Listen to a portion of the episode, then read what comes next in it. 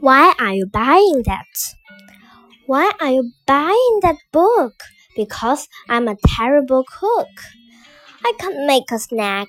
I turn everything black, and my food tastes worse than it looks. Why are you buying that war?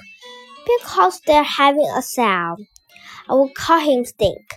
He will swim in my sink, and he can be friends with my snail.